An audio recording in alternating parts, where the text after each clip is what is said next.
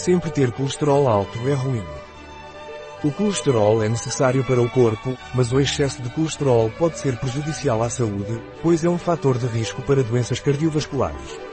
Uma dieta rica em gordura saturada pode aumentar os níveis de colesterol no sangue. É aconselhável limitar a ingestão de colesterol e aumentar o consumo de alimentos ricos em antioxidantes e fibras.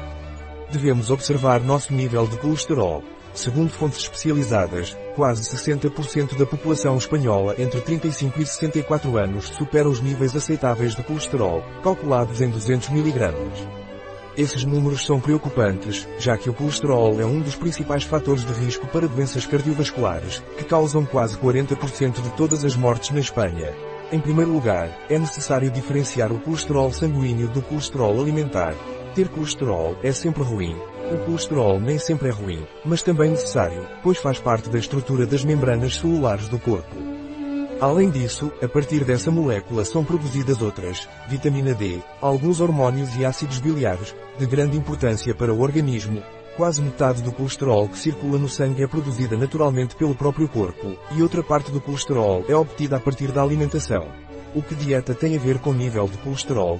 Quando nos referimos à alimentação, devemos ter em mente que a ingestão de alimentos ricos em gorduras saturadas tem efeitos mais nocivos do que o próprio colesterol, embora muitas vezes o colesterol elevado e o teor de gordura saturada estejam associados, como é o caso das gorduras animais, cordeiro, manteiga, carne de porco, salsichas, etc.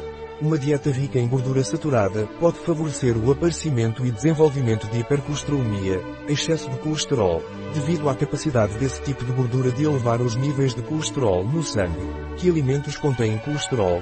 Apenas os alimentos de origem animal contêm colesterol, entre os quais vísceras carne e salsichas cream e manteiga pastelaria e pastelaria. Se contiverem ingredientes lácteos ou gorduras animais e ovos, no entanto, existem algumas gorduras vegetais que também têm grande capacidade de elevar os níveis de colesterol e triglicerídeos, gorduras de coco e dendê, utilizadas principalmente em doces, pastéis e pratos preparados.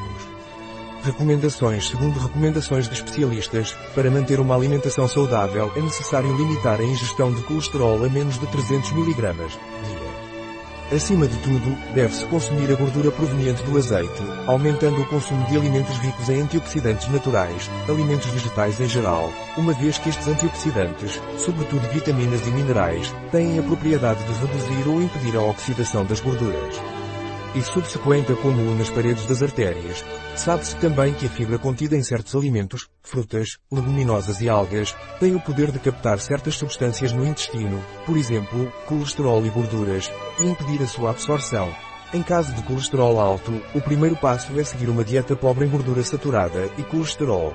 E se não for possível reduzir o colesterol desta forma, há que recorrer aos medicamentos que existem para o reduzir, sempre acompanhados de uma alimentação rica em frutas, legumes, cereais, leguminosas e peixe, ou seja, com um baixo teor teor de gorduras saturadas.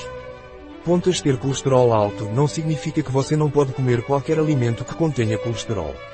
Recomenda-se consumir no máximo 300 mg por dia de colesterol. Um ovo contém cerca de 200 mg de colesterol. Para regular o nível de colesterol, é necessário manter uma dieta rica em antioxidantes, frutas e vegetais, bem como pobre em gorduras saturadas, contendo abundantes leguminosas, cereais, peixes, laticínios desnatados, etc.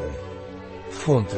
https www.farmaceuticonline.com barra colesterol barra asterisco imagem gerada por Stable Diffusion. Um artigo de Catalina Vidal Ramírez, farmacêutico, gerente em bioifenfarma.es. As informações apresentadas neste artigo não substituem de forma alguma o conselho de um médico. Qualquer menção neste artigo de um produto não representa o endosso dos ODIs, Objetivos de Desenvolvimento Sustentável, para esse produto.